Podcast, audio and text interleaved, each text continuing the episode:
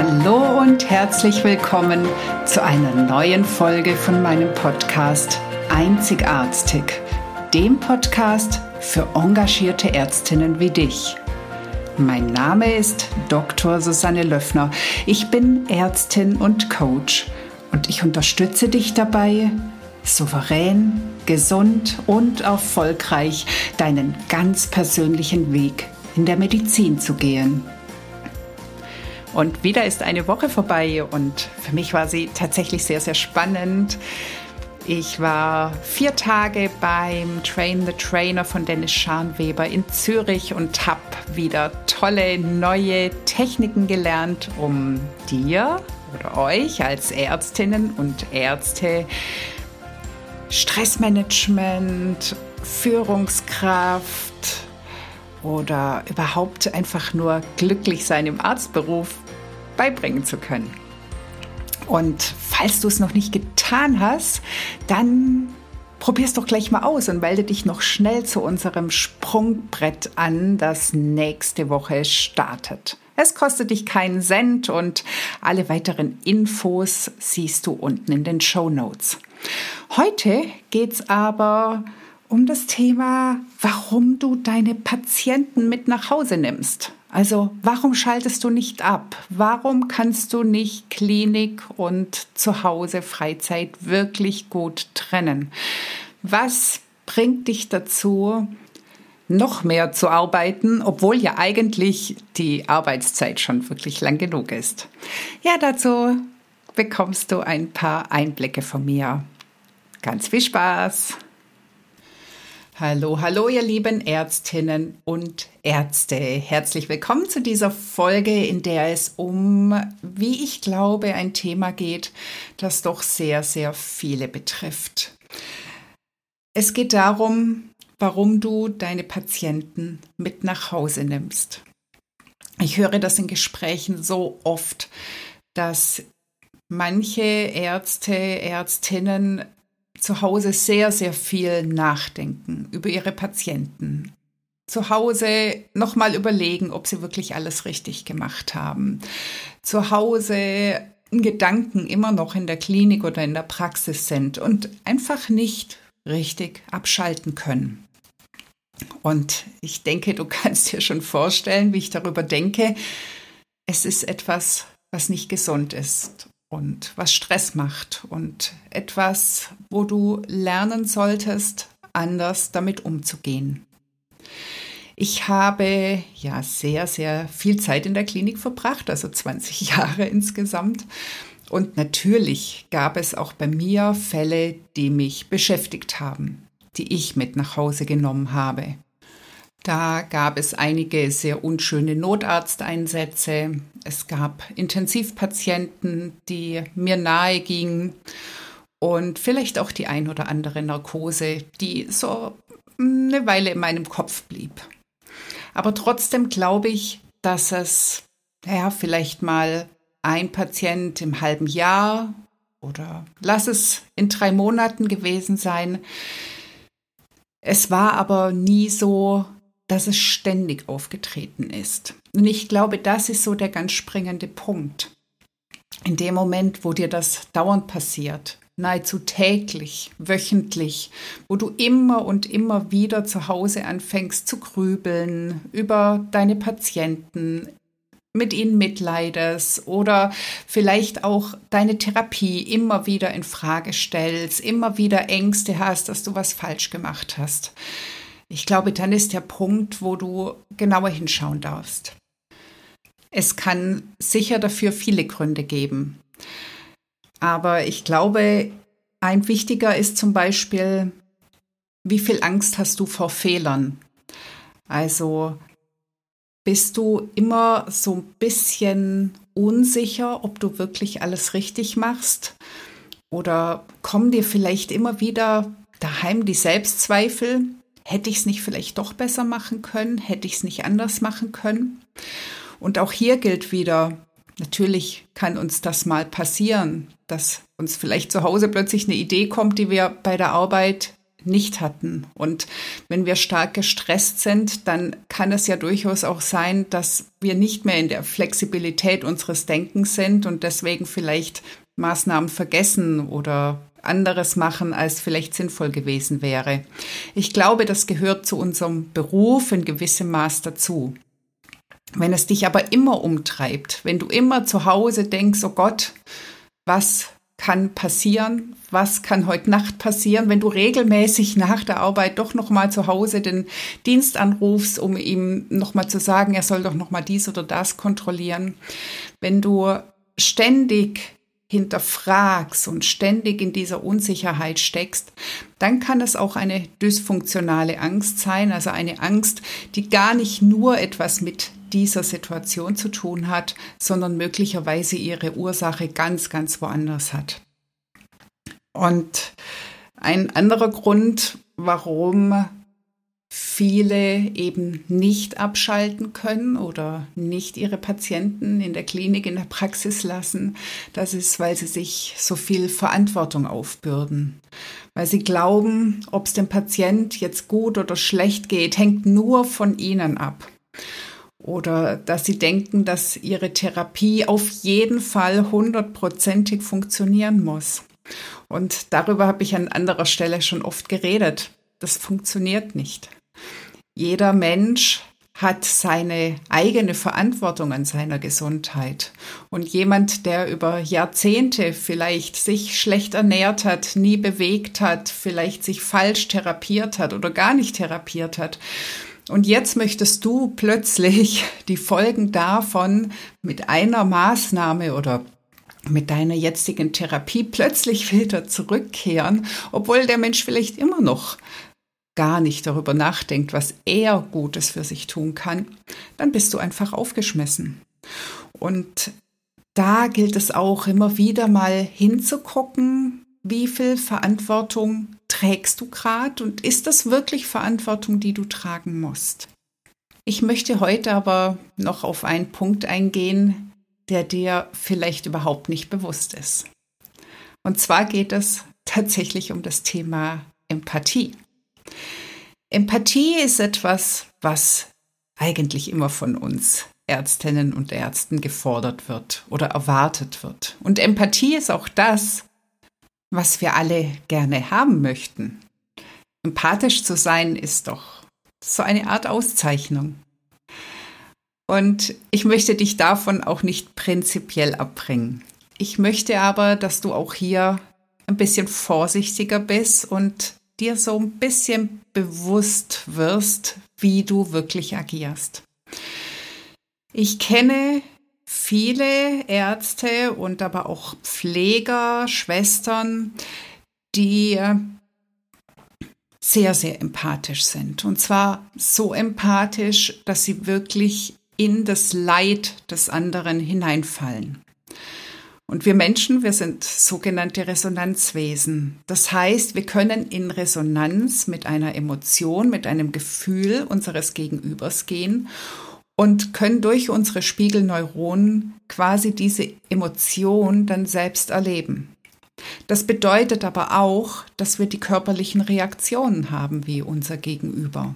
Und wenn es zum Beispiel um Angst geht oder Ärger, um Trauer, um Wut, dann kannst du dir vorstellen, was da in dir abgeht.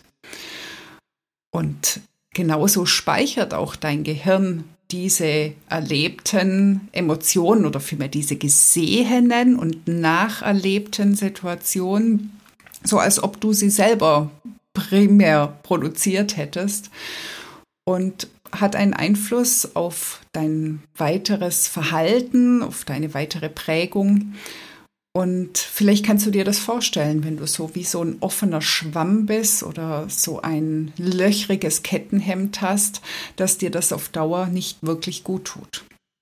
Und sagst ja vielleicht auch Mist, aber ich möchte doch mit den anderen mitleiden. Nein, es gibt einen Unterschied. Du kannst statt des Mitleids auch in ein Mitgefühl übergehen. Ja, was ist da jetzt der Unterschied und wie komme ich dahin? Ja, den Unterschied, den hat man tatsächlich untersucht, unter anderem an einem buddhistischen Mönch, und zwar Mathieu Ricard. Er war sowohl Wissenschaftler als auch buddhistischer Mönch und er hat sich dann ähm, dazu bereit erklärt, sich in ein MRT stecken zu lassen. Ich weiß nicht so genau, welche Geräte noch alle an ihm hingen. Aber man konnte bei ihm nachweisen, man muss dazu sagen, ein buddhistischer Mönch ist ja sehr, sehr geübt in verschiedenen ähm, Geisteszuständen.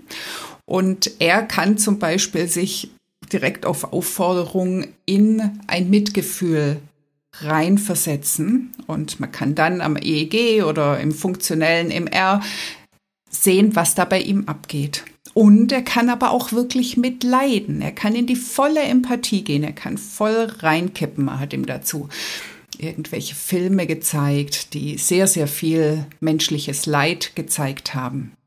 Und er hat schon nach dieser Untersuchung gesagt, nachdem er anderthalb Stunden lang solche Filme anschauen sollte und wirklich mitleiden, dass er völlig fertig wäre und dass er jetzt so wüsste, was ein Burnout bedeuten würde. Und tatsächlich ist es so, dass diese Menschen, die eben sehr stark mitleiden, vor allem in sozialen Berufen, dass die tatsächlich ein deutlich höheres Burnout-Risiko haben. Ja, und was ist dann Mitgefühl? Mitgefühl ist so ein bisschen wie wenn du einen Schritt zurückgehst. Also du bist empathisch, du fühlst dich in den anderen rein. Das macht auch Sinn, denn damit kannst du viel besser verstehen, was in ihm abgeht. Du kannst dich besser auf Augenhöhe begeben. Aber dann, dann switchst du sozusagen. Du gehst einen Schritt zurück und versetzt dich in so ein Gefühl von Liebe und dem aufrichtigen Wunsch, den anderen von seinem Leid zu befreien, dem anderen zu helfen. Es hört sich jetzt vielleicht irgendwie so ein bisschen plastisch an, vor allem das mit der Liebe, denn unter Liebe verstehen wir alle sehr, sehr unterschiedliche Dinge. Natürlich geht es nicht um die Liebe zum Partner, zur Partnerin oder die Liebe zu den Kindern, sondern es geht eher um diese Bedingungslosigkeit, ähm, Absichtslosigkeit, Wahrhaftigkeit dem anderen gegenüber und gleichzeitig eben wirklich diesem aufrichtigen Wunsch, dass es dem anderen besser, besser gehen soll und vielleicht sogar durch unsere Hilfe. Aber gleichzeitig eben haben wir nicht mehr das Gefühl des anderen. Gleichzeitig nehmen wir nicht mehr den Schmerz wahr. Wir leiden nicht mehr. Ich hoffe, du kannst so ein bisschen den, den Unterschied verstehen. Also du kannst dir das so ein bisschen vorstellen. Also es gibt eben da jetzt diesen einen Menschen, dem es sehr, sehr schlecht geht. Und du nimmst erstmal wahr, dass dieser Mensch leidet. Und dann fühlst du dich empathisch hinein. Also du gehst schon tatsächlich kurz intensiver auf ihn und seine Emotionen ein. Und dann spürst du, das Leid des anderen. Vielleicht hast du auch irgendeinen Druck im Bauch oder irgendwie einen Druck auf der Brust oder ja, vielleicht kriegst du sogar ein bisschen schweißige Hände oder Tränen in die Augen. Aber in dem Moment fängst du an, wirklich das Mitgefühl zu entwickeln und diesen Wunsch, dass dieser Mensch, dass es diesem Menschen besser gehen soll und dass du ihm helfen möchtest.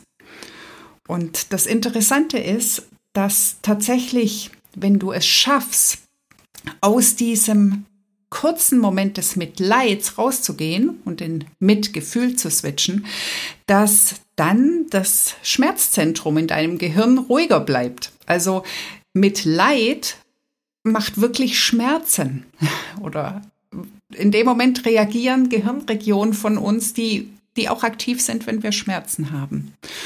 Und wenn du es schaffst, diesen Schritt zurückzumachen, dann bleiben die ruhiger. Und es ist sogar so, dass Hirnregionen aktiver werden, die mit, ähm, mit angenehmen, mit schönen Emotionen assoziiert sind und die dich auch wieder bereit machen, wirklich zu handeln, also wirklich aktiv zum Beispiel Leid von dem anderen zu nehmen, um ihm wirklich zu helfen. Also das heißt sogar, dass wenn du im Mitleid verharrst, dann bist du nicht so funktionsfähig, wie wenn du in diese Mitgefühlsebene gehst. Was mit Mitgefühl aber nicht gemeint ist, das, was ich auch sehr, sehr oft erlebe, ist, dass sich medizinisches Personal regelrecht so eine Schutzglocke überstülpt. Also wie wenn sie plötzlich hinter einer Mauer stehen oder hinter einer dicken, dicken Panzerglasscheibe und quasi gar nichts mehr an sich ranlassen. So nach dem Motto, ist mir doch egal, bin ja nicht ich.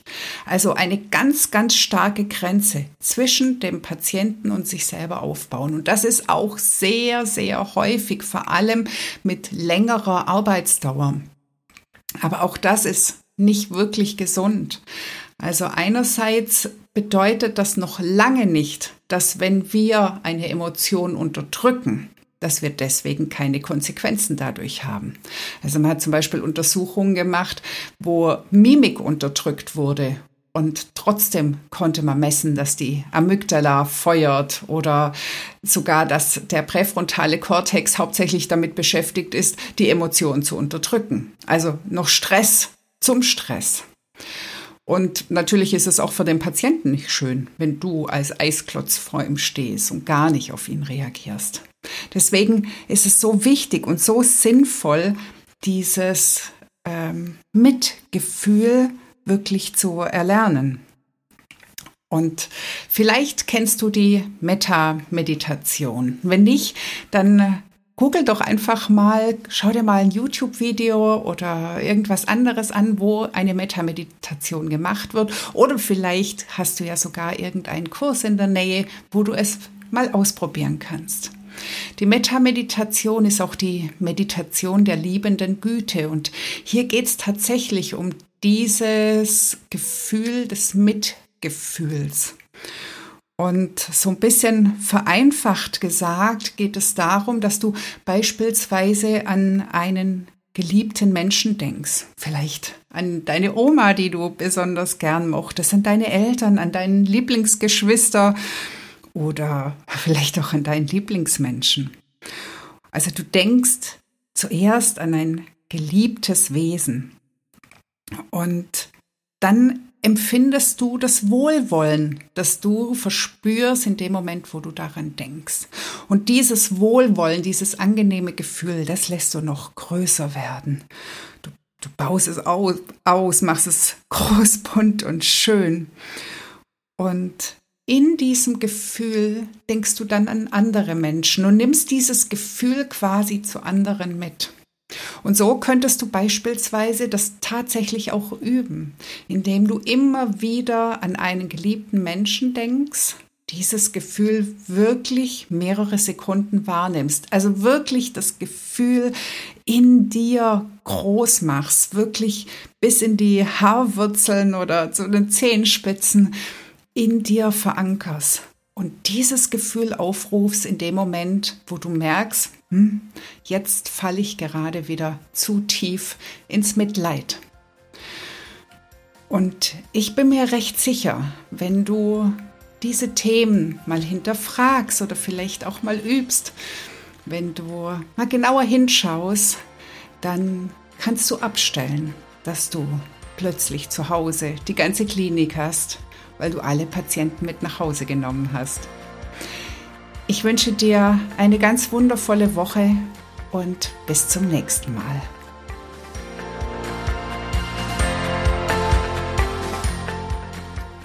Das war die heutige Folge und es ist schön, dass du bis zum Schluss dabei geblieben bist. Gefällt dir Einzigartig? Dann würde ich mich freuen, wenn du den Podcast weiterempfiehlst und oder mir eine 5-Sterne-Bewertung dalässt, damit noch mehr Ärzte und Ärztinnen von meinen Impulsen erreicht werden. Suchst du ganz konkrete Unterstützung für deinen weiteren Weg als zufriedene Ärztin und möglicherweise als ärztliche Führungskraft? Dann nimm doch gerne Kontakt mit mir auf oder buche direkt ein kostenloses Klarheitsgespräch bei mir. Sei glücklich, erfolgreich, entspannt leistungsfähig und führungsstark als Ärztin oder Arzt. Alles, alles Liebe, deine Susanne.